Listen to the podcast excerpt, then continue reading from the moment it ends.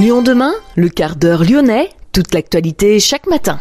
Parce que Lyon demain se dessine aujourd'hui, voici l'essentiel de l'actualité de ce mercredi 14 février.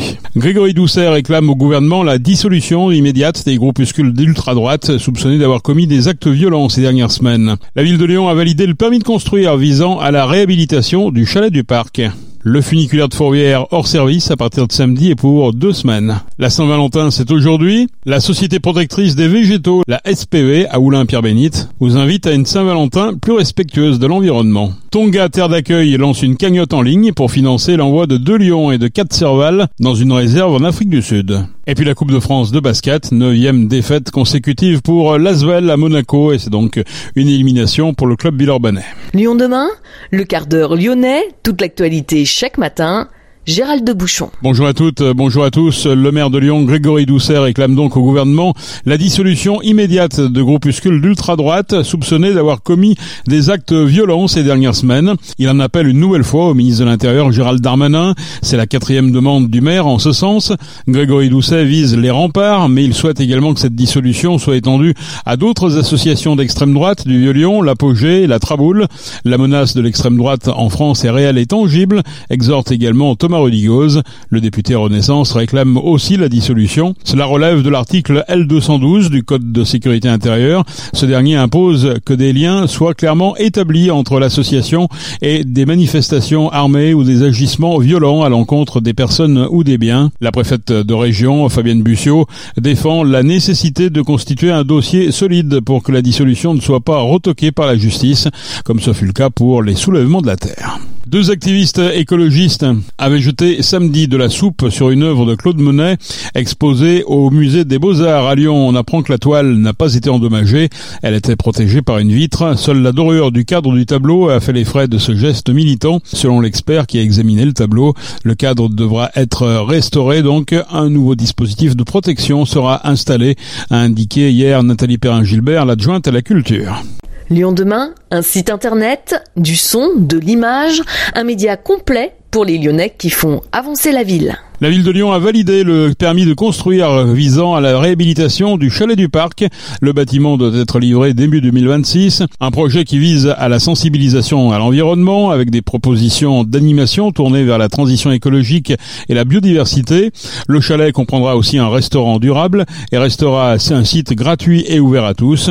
Yous est chargé de la maîtrise d'ouvrage. La fondation Good Planet de Yann Arthus Bertrand occupera une partie du bâtiment. La fabuleuse cantine, restaurant anti-gaspi et Maison Gutenberg compléteront le lieu avec un espace d'exposition au rez-de-chaussée. Le funiculaire de Fourvière sera hors service à partir de samedi et pour deux semaines durant toute la durée des vacances scolaires de février, et ce en raison de travaux de maintenance opérés sur les voies, les systèmes de freinage et dans le tunnel. Des bus relais permettront de rejoindre Fourvière au départ des minimes. Ils circuleront avec une fréquence de 7 à 15 minutes. Une Saint-Valentin plus respectueuse de l'environnement, voilà ce que souhaite inculquer la Société protectrice des végétaux. La SPV se charge de conseiller, récupérer et restaurer les végétaux en mauvais état ou que vous ne voulez plus. Notre journaliste Rachel Castan s'est rendue sur place à Oulin-Pierre-Bénite. La société protectrice des végétaux récupère les plantes en mauvais état ou que vous ne voulez plus. Nicolas Taliou, fondateur de la SPV, possède une pépinière avec une capacité de 5000 plantes. Depuis trois ans déjà, il sauve la vie de ces végétaux et rappelle l'importance de cette action. En fait, il y a plusieurs importances. Il y a celle qui fait qu'on est accroché à notre patrimoine. Quand vous avez une personne qui décède, il y a des plantes qui restent dans l'appartement et qu'on ne veut pas forcément retrouver, mais qu'on n'a pas envie de jeter parce qu'elles représentent la vie qui est euh, passée avec euh, cette personne. Il y a eu euh, les cas donc c'est toute la valeur sentimentale en fait que nous on aime bien et qu'on va conserver, qui représente peu de plantes mais qui, ont qui sont très importants pour nous. Ensuite, euh, il y a simplement la démarche de, euh, on les a créés, on les a importés, on a généré de l'empreinte carbone et, euh, et, tout ça pour que ça finisse dans une poubelle. Et donc du coup, on se dit bah non en fait, on va se contenter de ce qu'on a, on va faire avec ce qu'on a. Et ensuite, une fois qu'on aura consommé et bien entretenu ce qu'on a, on va chercher à en importer d'autres. Et puis après, la dernière, c'est le soutien auprès des producteurs qui, eux, sont pas forcément les mieux payés, ont pas forcément d'autres solutions et donc du coup essayer de voir avec eux comment est-ce qu'on peut euh, être une solution pour euh, faire en sorte que leur travail soit valorisé. On sait que les fleurs sont des cadeaux très réputés pendant les fêtes. On imagine notamment à la Saint-Valentin, à la Toussaint. Qu'est-ce que vous donneriez comme conseil aux gens pour fêter d'une manière plus respectueuse de l'environnement Moi, mon plus grand conseil, c'est de pas faire de cadeaux végétal. Vous euh, allez à la SPA, vous voulez un animal de compagnie, vous allez choisir votre chien, vous n'allez pas comprendre pourquoi est-ce que vous prenez ce chien-là plutôt qu'un autre. Euh, dites-vous que si vous avez forcé la main à quelqu'un en achetant le chien qui lui voudrait avoir, euh, il y a de fortes chances pour que ça soit pas le même.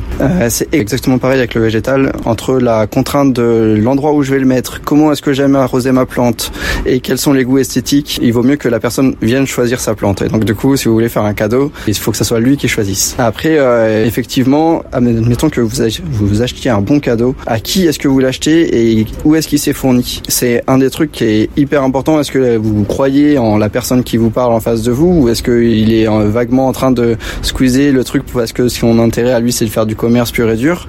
Euh, Est-ce que son but c'est de faire du profit et, euh, et voilà la, la, vraie question à se poser c'est voilà c'est ce végétal est-ce que il est de saison?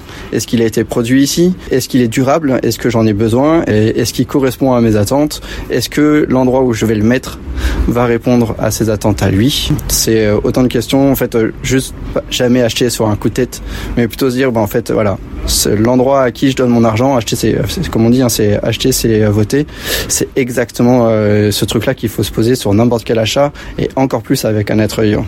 Et typiquement, les roses ont du succès à la Saint-Valentin. Quelles sont les alternatives que vous proposeriez On en parle beaucoup cette année. Euh, là, sur la Saint-Valentin, euh, les, fleurs de saison, c'est la renoncule, les pivoines. C'est des, très belles plantes qui sont cultivées en France.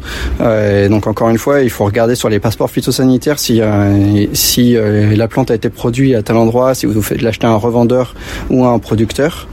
Et, euh, et voilà, après, euh, euh, même sur un bouquet de fleurs coupées, les fleurs coupées sont produites ou pas en France. elles sont de saison ou pas. Peut-être qu'elles peuvent être forcées. Nous, on a beaucoup d'azalées ici qui sont, quand on vous vend une azalée forçage, ça veut dire que c'est quelque chose qui fleurit exprès en dehors de sa saison naturelle.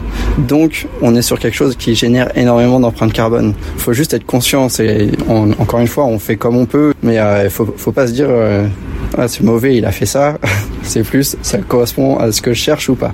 On a des traditions euh, qui sont instaurées et c'est très compliqué de, euh, de les contrer. Et donc en fait, c'est là-dessus qu'il faut réussir à avoir une prise de conscience, mais sans non plus rentrer dans le dans l'extrémisme en allant casser des vitrines. Qu'est-ce qui vous tient à cœur dans la ah, société protectrice des végétaux? Moi, j'adore le fait que le végétal, en fait, c'est un moyen de repenser notre mode de consommation. C'est c'est pour ça que je l'ai fait. J'avais l'impression qu'à chaque fois que j'ai une plante dans les mains, en fait, je me dis tiens, j'ai un petit être vivant et, euh, je vais transmettre cette valeur-là à quelqu'un quand, je vais lui donner sa plante. En fait, je vais lui dire ben voilà, en fait, tu tiens quelque chose de précieux dans les mains. Et jusqu'à présent, en fait, ce truc de précieux, c'était un objet de déco. Et, euh, et en fait, euh, ça amène à des réflexions où en fait, on se dit si on fait ça avec un être vivant, il y a de fortes chances pour que je fasse bien pire avec ce qui n'est pas vivant. Euh, et, et, du coup, voilà, c'est le fait de repenser à ça, de se poser toutes ces questions, de vraiment responsabiliser les, euh, les consommateurs. Moi, je suis très souvent assimilé à une, association.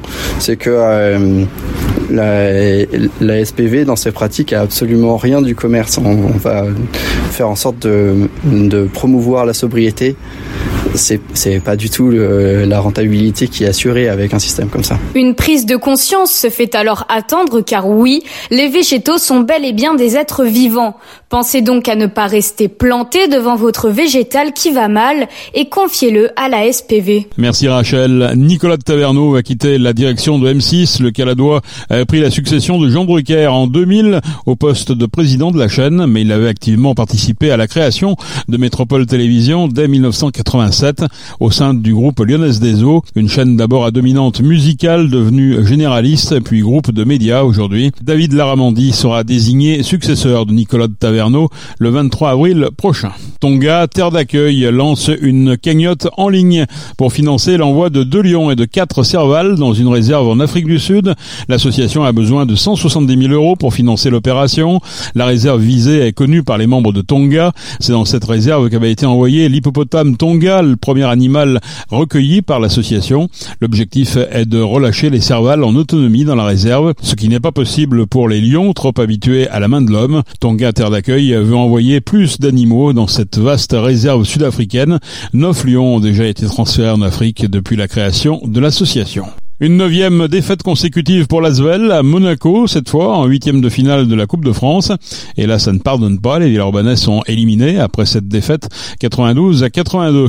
La Gilbourg sortie de la Coupe de France également par Nancy. Les Bressans se sont inclinés hier soir 95 à 87. Les deux équipes vont se retrouver dans deux jours dans le cadre de la Leaders Cup. C'est la fin de ce quart d'heure lyonnais. Merci de l'avoir suivi. On se retrouve demain pour une prochaine édition. Je vous souhaite de passer une excellente journée à l'écoute de nos programmes.